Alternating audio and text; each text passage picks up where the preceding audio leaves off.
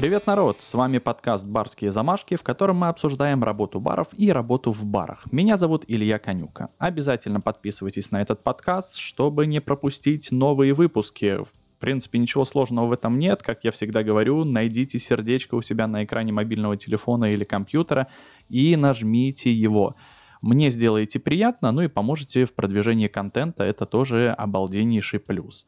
Отдельные статьи выходят в моем блоге «Барские замашки» в Яндекс.Дзене. Там я публикую подкаст в таком текстовом формате с иллюстрациями, важными ссылками на ресурсы, о которых говорю в своих выпусках. На наш телеграм-канал тоже советую подписаться. Там будут публиковаться технологии, технологические карты, все, что необходимо для того, чтобы упростить работу заведения – у нас есть еще страница ВКонтакте, там можно подкаст послушать, ну и, может быть, пару мне слов э, хороших или нехороших написать. В принципе, если есть идеи о развитии канала, обязательно пишите, буду очень рад. В других социальных сетях э, я тоже есть, ну, там я публикую всякие разные веселые видосики, говорить об этих социальных сетях сейчас нельзя, но они существуют. Ссылки на Яндекс.Дзен, Телеграм, ВКонтакте есть в описании выпуска. Если вдруг захотелось о чем-то спросить или предложить важную тему для обсуждения, смело пишите на электронную почту барские самашки собака gmail.com она, кстати, тоже есть в описании выпуска. Можно не запоминать, а просто скопировать оттуда. Не забудьте поставить лайк этому выпуску и обязательно делитесь им с друзьями для того, чтобы как можно больше барменов и владельцев баров получили доступ к бесплатной и полезной информации. Сегодняшний выпуск рубрики «Барооткрыватель» будет о пивном баре и о том, какое пиво ставить на кран, чтобы большинство гостей были довольны. Угодить всем не получится, но хотя бы большинство мы порадуем. Мы не будем углубляться в пивную историю и терминологию, а просто пробежимся по вашей воображаемой и, или реально существующей пивной башне, на которой должно собраться определенное количество разных сортов пива. Каких сортов – как не промахнуться с выбором, об этом мы сегодня и поговорим. Сначала, если честно, думал уделить целый выпуск для обоснования того, что при отсутствии должного опыта в Хорика лучше открывать свой первый именно пивной бар. Ну, если что, к слову, Хорика расшифровывается как hotel, ресторан, кафе – кто-то любит последнее слово кафе заменять на кейтеринг или казино, но суть от этого не меняется. Такая аббревиатура, обозначающая сферу гостеприимства, в которую входят все бары, пабы и так далее. Вернемся к тому, что при отсутствии опыта в хорика лучше открывать именно пивной бар – Целый выпуск минут в 30 был бы, конечно, слишком долго посвящать э, этой теме. Давайте тезис на этот вопрос обсудим, чтобы долго на нем не останавливаться. Итак, преимущество открытия именно пивного бара. Открыть пивной бар намного дешевле, чем открыть даже классический бар, в котором там, средний ассортимент алкоголя и коктейль формата водка с соком и сиропом. Не говорю о коктейльной карте и узкопрофильном э, баре, ориентированном, например, там, ну, я не знаю, на текилу или локальные какие-то дистилляты. Если кого-то удивила возможность существования подобных баров, смело гуглите Эль Капитас, который ориентирован на текилу, или Ортодокс бар, который ориентирован на э, дистилляты, все они находятся в Санкт-Петербурге. Дешевле открывать пивной бар по той причине, что оборудование для розлива пива и, возможно, посуду предоставят вам поставщики. Я уже не говорю о том, что забить холодильник немыслимым количеством сортов разного пива, еще на кран сортов 10 поставить, будет гораздо дешевле, чем полки интересным крепким алкоголем заставить. Это понятно. Не требуется никакая алкогольная лицензия, которая, кстати, стоит очень много денег.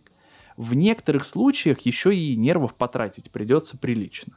Желающим выпить э, чего-нибудь крепкого можно предложить, ну, например, внести депозит в размере, скажем, полутора тысяч рублей и зацепить крепкий алкоголь в соседнем магазине. Только обязательно необходимо с собой взять чек, чтобы никто, не дай бог, не подумал, что вы тут из-под полы торгуете. Ну а на полторы тысячи рублей гости могут заказывать у вас еду в баре. Получается, все гости останутся довольны, но и вы при этом тоже заработаете. Более того, в пивной бар проще подобрать, обучить и контролировать персонал. Когда мы открыли четвертый бар, в котором появился крепкий алкоголь и коктейли, мои бармены просто на отрез отказывались выходить туда в смены. Ну, страшно просто, элементарно. Там какие-то шейкеры, джиггеры, стрейнеры. Еще и определенным образом нужно взбить виски-саур в шейкере, чтобы пенка стойкая была. В общем, жуть. Пришлось проводить длительные беседы и держать за руку в момент приготовления первых коктейлей. Про настойки я даже говорить не буду, их первые несколько месяцев приходилось э, заготавливать только мне. Боялись просто что-то испортить. В общем, с пивом откровенно проще. Можно начать с достаточно простой кухни.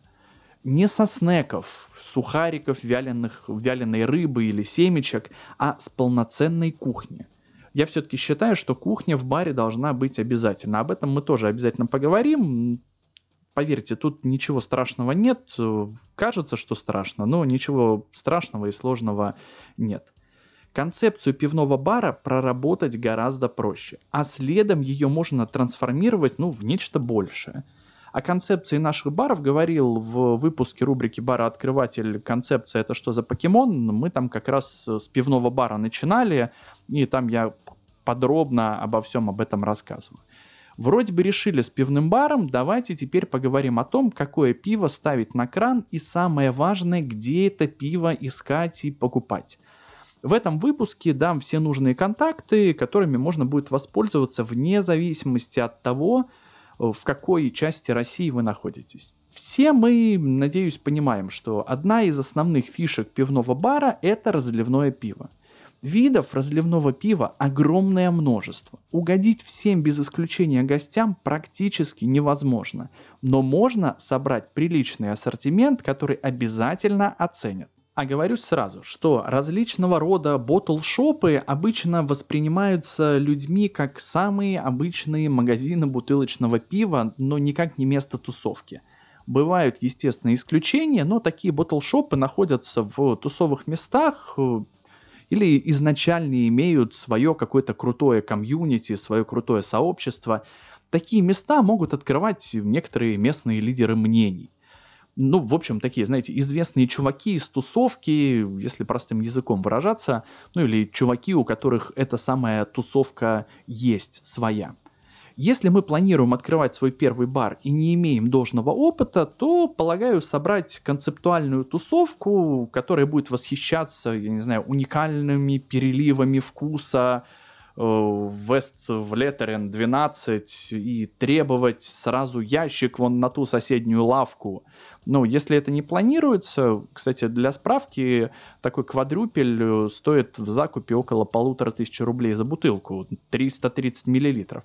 В общем, давайте звезд с неба хватать не будем, а будем готовиться к труду прям и оборонено.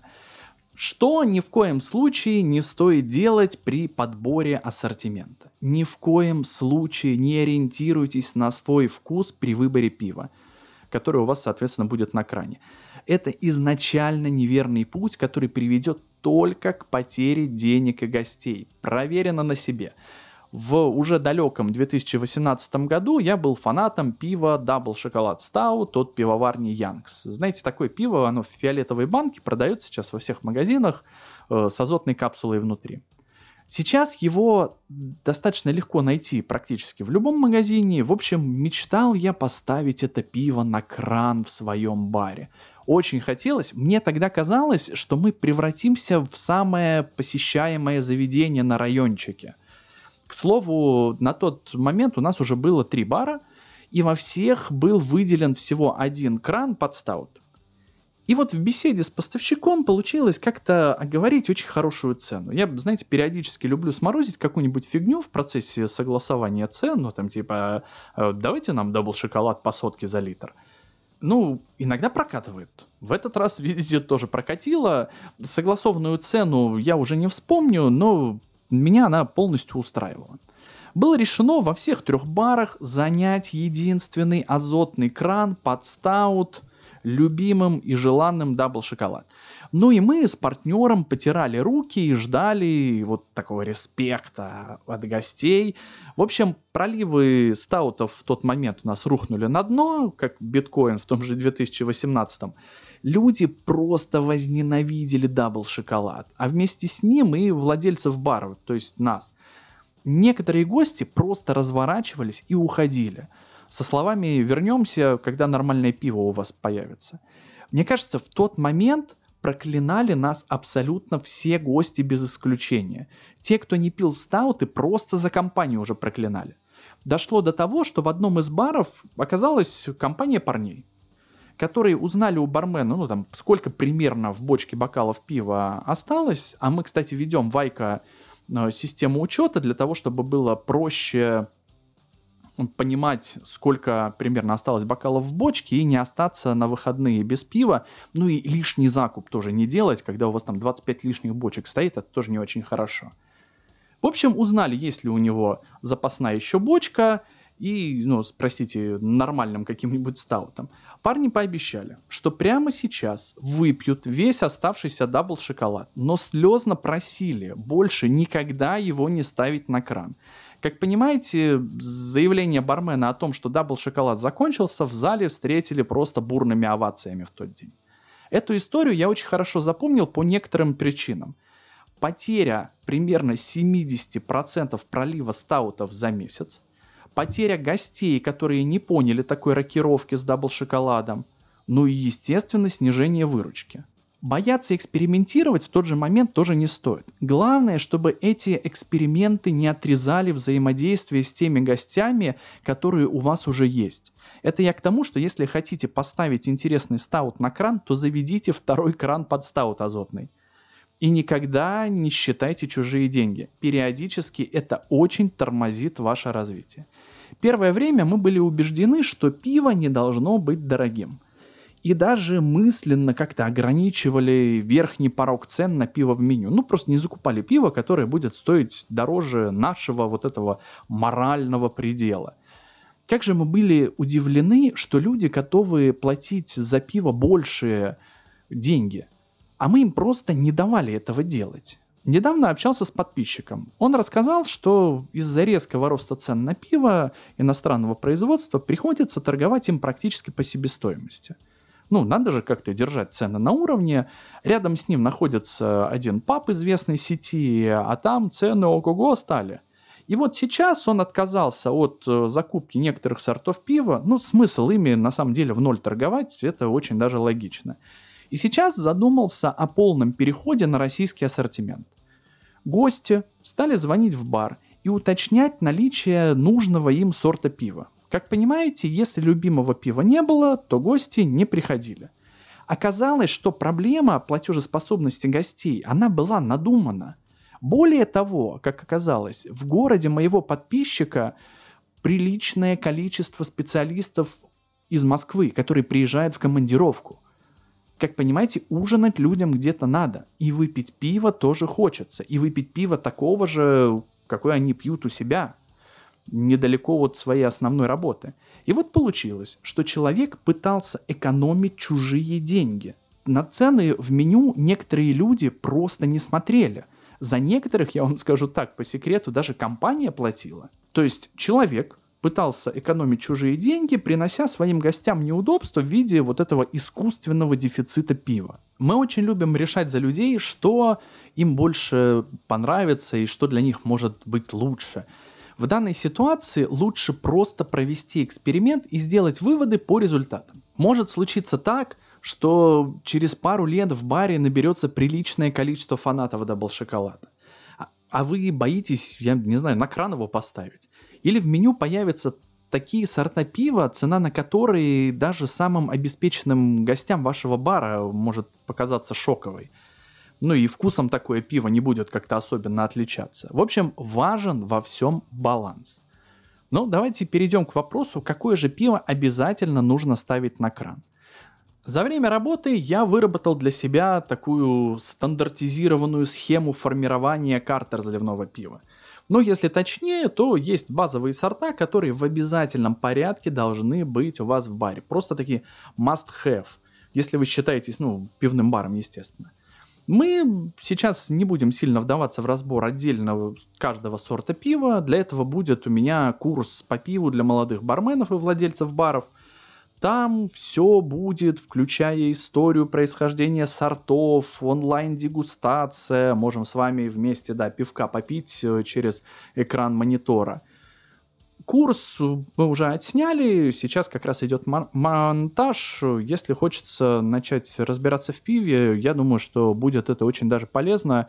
А некоторым можно это использовать. Ну, в первую очередь, это сделано для того, чтобы владельцы баров могли легко обучать новый персонал, новую команду своего бара. Ну, давайте вернемся к сортам, которые обязательно должны быть на кране. В общем, светлый лагер. Первое классическое светлое лагерное пиво. Со временем мы выделили под данный сорт аж два крана, на который начал, ну, на второй кран начали ставить более горький вариант э, светлого лагера. Как оказалось, многим людям, пьющим более горькие сорта пива, может казаться, что легкий лагер безвкусный или, прости господи, разбавленный. Проводили мы как-то эксперимент по разбавлению пива в кеге. Об этом я рассказывал в выпуске рубрики «Истории». Можно ли разбавить пиво в кеге и можно ли на этом заработать. Послушайте, если еще не успели. Важно понимать, что светлый лагер – самый продаваемый сорт пива в мире. Противиться этому нет смысла. Можно только принять данный факт и зарабатывать на нем. Второе – пшеничный эль обычная классическая пшеничка в немецком стиле. Без всякой там цедры и корианда, как, как в бельгийском Хугарден. Классическая пацанская нефильтрованная. Все, больше никаких комментариев. Стаут на азоте. Можно сколько угодно считать, что Гиннес и подобные ему сорта пива отвратительны, попсовые и безвкусны. Сам так долго считал – но один мой знакомый владелец известного крафтового бара в Москве очень порадовал меня своей позицией в отношении стаутов на азоте. Его бармены очень возмутились, когда в баре появилась башня Гиннес. Еще несколько лет назад ценители крафтового пива на дух не переносили классику, а ценители классики ненавидели крафт. Вот такая вот была взаимная любовь. Сейчас, кстати, все пьют все и все нормально. Мой знакомый очень классно аргументировал наличие башни Гиннес в крафтовом баре. Вы можете очень легко послать человека, который просит налить ему бокал Гиннес. Ну, нет в нашем крафтовой ба- в крафтовом баре такой и откровенной попсы. А вот налить человеку бокал Гиннес и следом предложить ему бокал крафтового пива, которое понравится гостю еще больше, вот это уже профессиональная работа бармена. Бокал легко пьющегося пива – повод завязать такой, знаете, диалог с гостем. Более того, за вечер я могу выпить не более двух бокалов крепкого имперского стаута объемом там 330 миллилитров. А вот стаута на азоте формата Guinness в меня вместится бокалов 8-10. Экономику считайте сами. Следующий сорт IPA или APA. С повышением популярности крафтовых сортов пива спрос на хмеленные сорта начал расти. И, как понимаете, IPA стал уже практически обязательным. Также отлично подойдет и менее горький, но более ароматный сорт APA. Тоже разницу объяснять не буду, если что, почитаете или потом посмотрите курс. Фруктовое пиво всегда отдавал предпочтение бельгийским крикам, это вишневые ламбики типа Морцубит или Бельвью, но, как показывает практика, очень хорошо заходят и иные варианты вишневого пива. С большим удовольствием люди пьют именно почему-то вишневое. Пробовали экспериментировать с малиной и другими фруктами, ягодами, но любовь к вишне просто непобедима. Принципе, при учете того, что ваш ассортимент, в ваш ассортимент будут входить два светлых лагера, получается обязательная линейка из таких э, шести сортов пива. Все остальные дополнения в виде фламандских красных элей, портеров, гоза и и прочих саур-элей мы ставили на пустующие экраны и периодически ротировали эти сорта, ну, чтобы скучно гостям не становилось. Знаете, человек сидит, пьет, пьет себе лагерочек светлый, а потом раз и пару бокалов э, саура решил навернуть. Такое бывает. Мы долгое время имели мост на 8 кранов, и этого нам с головой хватало для того, чтобы радовать гостей ассортиментом. Конечно, очень хочется сразу поставить мост на 20 кранов и шокировать райончик разнообразием вкусов и наличием каких-нибудь безумных сортов, которые больше нигде в природе не найти. Вопрос целесообразности такого безумного ассортимента – в большинстве случаев хватает ассортимента из 8-10 сортов. Но и про бутылочное пиво тоже не забывайте. Почему не нужно бояться бутылочного пива? В большинстве случаев большая любовь к разливному пиву, она обусловлена какими-то домыслами о том, что оно свежее, натуральное, что-нибудь там еще, есть люди, которые пьют исключительно только разливное пиво, но есть люди, которые при этом пьют только бутылочное пиво по своим каким-то внутренним ощущениям и миропорядку в голове. Если не брать откровенно отличающиеся друг от друга разливные и бутылочные виды одного и того же сорта, то разницы нет никакой. Ну, вот для примера обратите внимание на Лондон Прайд который в бутылке имеет крепость 4,7%, а поставляется в кенге крепостью 4,1%. Легко сделать вывод, что это два разных по вкусу пива. Проверено на себе, я очень люблю Лондон Прайд.